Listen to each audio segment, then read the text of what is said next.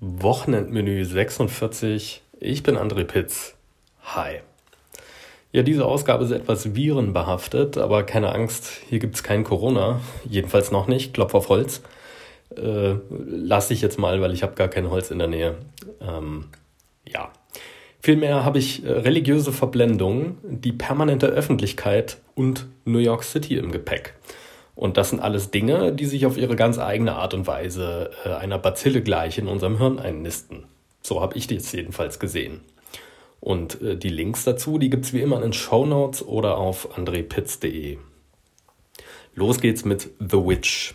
Das ist ein Horrorfilm, der größtenteils unter der Oberfläche brodelt, mit Bildern und Lauten, die sich tief ins Gehirn fressen und nichts als Unbehagen zurücklassen.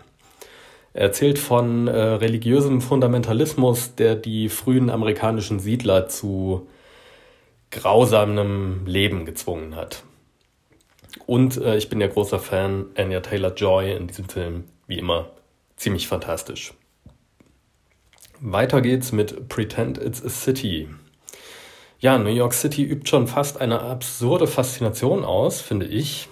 Ähm, und was die Stadt für jemanden ausmacht, der schon seit Jahrzehnten in ihr lebt, das weiß die Humoristin Fran Lebowitz.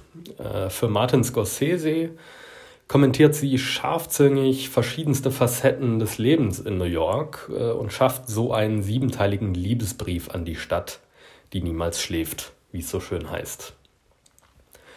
Und zu guter Letzt Back for Good. Der Film erzählt von den falschen Versprechen der modernen Aufmerksamkeitsökonomie, die sich äh, meiner Meinung nach wirklich virusartig auch ins Private fressen und dort äh, großen, mitunter gesellschaftlichen auch äh, Schaden anrichten.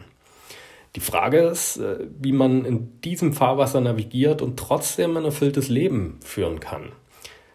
Das behandelt Back for Good als Film. Das war's für diese Woche. Hört auch nächste Woche wieder rein. Ich bin André Pitz. Die Show Notes auf meiner Seite andrepitz.de oder ja, in den Show Notes. Bis dahin. Ciao.